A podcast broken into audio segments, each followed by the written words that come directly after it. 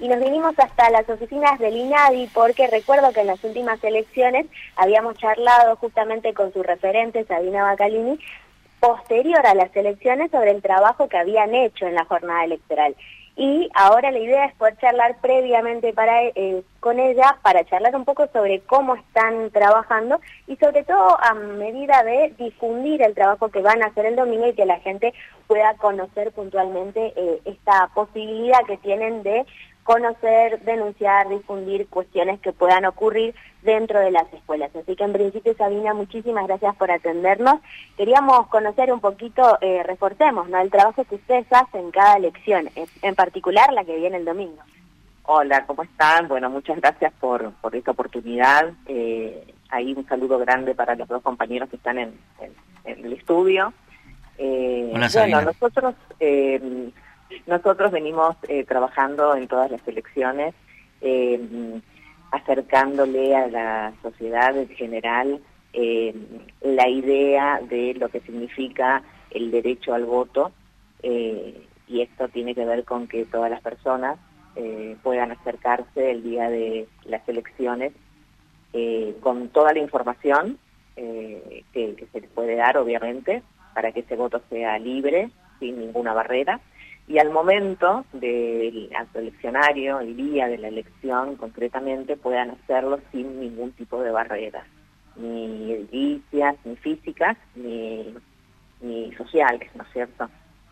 Entonces trabajamos eh, los días previos, las semanas, los meses previos, para informar a la sociedad en general de cómo tenemos que evitar discriminar al momento del ejercicio del voto eh, obviamente, hablar del derecho, de lo que significa, sobre todo en estos 40 años de democracia, eh, el derecho que hemos ganado y que muchas veces vemos que peligra, eh, y obviamente durante toda la jornada electoral tenemos un operativo montado desde el INADI para justamente estar pendiente de que todas las personas puedan eh, votar libremente, sin discriminación. Sabina, en ese sentido preguntarte, ¿no? Eh, previamente ustedes trabajan con todo el equipo de fiscales, capacitando y todo ese tipo de cosas, pero recordemos, ese mismo día ustedes tienen habilitado una suerte de centro de denuncia. Exactamente, nosotros tenemos habilitado el número 168, que es el número eh, federal del INADI, eh, vamos a estar trabajando desde las 8 de la mañana hasta las 19 horas. Eh, generalmente la gente se comunica, aquellas personas que tienen algún problema para ejercer libremente el, voto, se comunican. Obviamente que nosotros no tenemos la cantidad de personas para estar en todas las escuelas, por eso previamente hacemos unas recomendaciones, trabajamos con fiscales generales, con los fiscales partidarios, eh, la justicia electoral, la DINE, eh, con, el INADI, con el ANDRIS, la ANDRIS, la Agencia de Discapacidad. Eh, trabajamos en conjunto, eh, tratando de que la información llegue a todos y a todos. Nosotros sabemos que muchas veces es difícil, pero bueno, nosotros tenemos aparte personas que pueden atender las personas que tienen dificultad auditiva, con personas que también trabajan en cuestiones de lengua de señas, entonces, bueno, hacemos un operativo bastante grande y la verdad que desde el 2021, que fue la elección anterior a esta, ahora ha habido muchos cambios. Muchos cambios, hay muchas menos denuncias, si bien todavía por ahí persisten, eh, pero ya las denuncias son menos, hay mucho más conciencia. Y lo otro que siempre nosotros recordamos y queremos recordar es que las barreras físicas eh, en, que se producen a la hora de, concretamente de que la gente se acerca a votar, tiene que ver con muchas veces la disposición del cuarto oscuro accesible. Muchas escuelas todavía no pueden entender que eh, tiene que ser un lugar accesible, ¿no? Como, como lo dice su palabra. Tiene que ser un cuarto oscuro que esté conformado como cualquier cuarto oscuro, puede ser una mesa común, la primer mesa más cercana a la puerta, donde no haya barreras físicas, escaleras, eh, subidas, bajadas, bueno, eh, columnas, oscuridad, hay muchas situaciones que se dan y que vemos todavía en las escuelas. Eh, antes de darle el paso a los chicos ahí en el piso, preguntarte justamente, en, este año tuvimos muchas veces que ir a votar, si ustedes tuvieron denuncias específicas en Corrientes o ven, eh, por otro lado, ese crecimiento que vos mencionás. En realidad denuncias concretas no tuvimos, por suerte este año, en, las elecciones anteriores sí hemos tenido algunas denuncias, llamados al momento de la votación de gente que no ha podido ejercer su derecho o personas que llaman para preguntar. Eh, las, preguntas más recurrentes son, no me dejaron votar porque en mi DNI eh, no coincide con mi identidad, eh, con mi nueva identidad, con mi identidad autopercibida, no he podido votar porque no he podido acceder a, la escuela donde se vota y tampoco han querido sacar la urna de la escuela, bueno, ahí hay que explicar un poco y también se comunican con nosotros las autoridades de las escuelas, porque muchas veces también tienen algunas situaciones Belén. y los asesoramos en el momento, ¿no? Justamente para evitar que esa persona se sienta discriminada a la hora de votar y no pueda, eh, no pueda, no pueda votar, que es un derecho, ¿no? Que no hemos ganado aparte, ¿no? Con mucho esfuerzo. Carlos Eduardo, los escuchas ahí. Sí, eh, eh, justamente a, raíz de de esas cuestiones que, que estás mencionando, que fueron denuncias que se registraron en elecciones anteriores, no en este año, por suerte, cuando se hacen las capacitaciones a los presidentes de mesas y algunos fiscales, eh, ¿plantean alguna alguna duda también las autoridades o es como que estamos todos de acuerdo, pero después a la hora de aplicar es donde se genera la tensión? Sí, sí, sí. Eh, a ver, no todos posiblemente eh, tanto eh, autoridades de mesa como fiscales acceden eh, muchas veces a completar una instancia de capacitación. Bueno, ahí, ahí hay un tema para trabajar porque existe, existe, digamos, obligatoriedad para, bueno, para el resto de las cosas, este tema podría estar incluido ahí y se mata a dos pájaros un tiro, ¿no? Hace... Sí. Sí, sí, pero muchas veces, ¿sabes qué? Muchas veces se pasa por arriba, ¿viste? Mm. ¿qué, ¿Qué es lo importante? Importante en un, eh, para una autoridad de mesa es eh, bueno, abrir la urna, qué es lo que tiene la urna adentro, cómo se llevan y cómo se completan eh, los, las actas, qué documento sí, qué documento no. Ese tipo de cosas están como mucho más aceitadas, ¿no es cierto?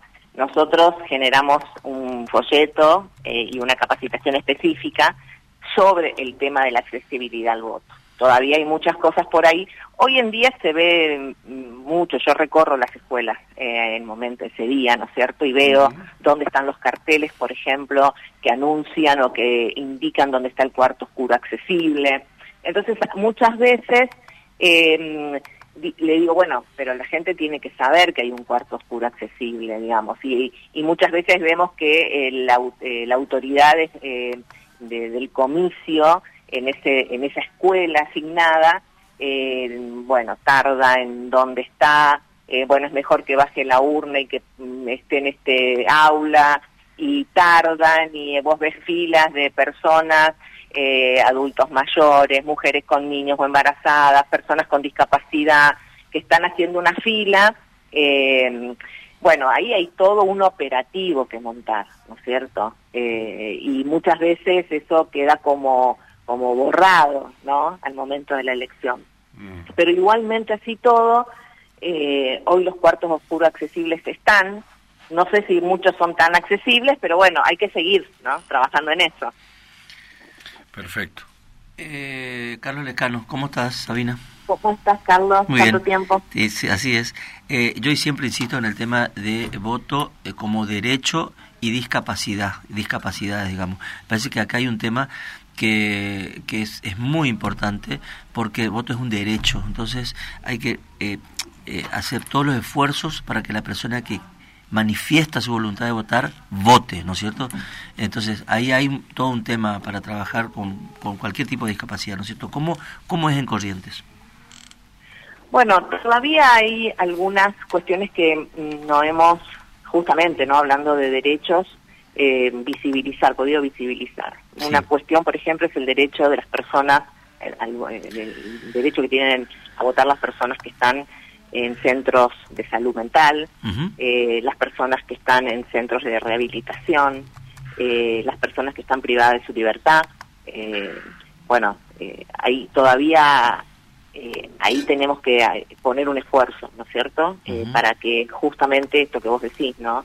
La universalidad del derecho al voto sea eso, concretamente. Porque es capaz, porque puede hacerlo y porque tiene derecho, digamos. Me parece que siempre hay que remarcar eso, ¿no? Y hay que defender eso, que lo pueda hacer. Totalmente, totalmente. Lo mismo, por ejemplo, eh, el ejemplo concreto es eh, aquella persona que va eh, a votar y, muchas veces le dicen no, no, no puede entrar solo a votar. Una persona, por ejemplo, que con síndrome de Down, una, una persona autista con alguna o con alguna de las de los trastornos, digamos. entonces le dicen no, no, no puede entrar solo o sola eh, bueno, ¿por qué no pueden tener sola? Claro, sí. Eh, bueno, ¿cuál es? Eh, por eso es importante remarcar esto de las barreras sociales, ¿no? Mm. mira, cuando yo capacito a los fiscales siempre digo esto. como vos decís, votar es un derecho. Yo no le puedo prohibir ni negar ni obstaculizar, perdón, el derecho al voto, el derecho a, a ninguna persona a ejercer ese derecho justamente. Entonces, ¿qué habría que hacer en ese caso? Si yo tengo alguna duda, por ejemplo, en cuestiones de hasta de identidad, eh, la persona tiene que votar. La opción es, la, es recurrir el voto y que la justicia decida. Pero la persona tiene que votar. ¿Sí? Eh, y en ese sentido nosotros, la verdad que hemos avanzado muchísimo. ¿A quién recurren? ¿Al fiscal? Sí, exactamente. Sí, sí. Sí, sí, hay una autoridad eh, de la Junta Electoral en cada escuela eh, y a esa persona hay que eh, acudir, ¿sí? Hay, que acudir a esa persona, que es la persona a su vez que puede hacer la consulta tanto con nosotros como con las autoridades provinciales y nacionales. pero, pero te digo, todos tenemos, como vos decís, el derecho es un derecho humano, el derecho al voto, el derecho a ejercer esa eh, esa acción que nos permite elegir, ¿no? De acá en adelante el futuro. Muchísimas gracias, Sabina. Un abrazo grande. Un abrazo grande, gracias. a ustedes.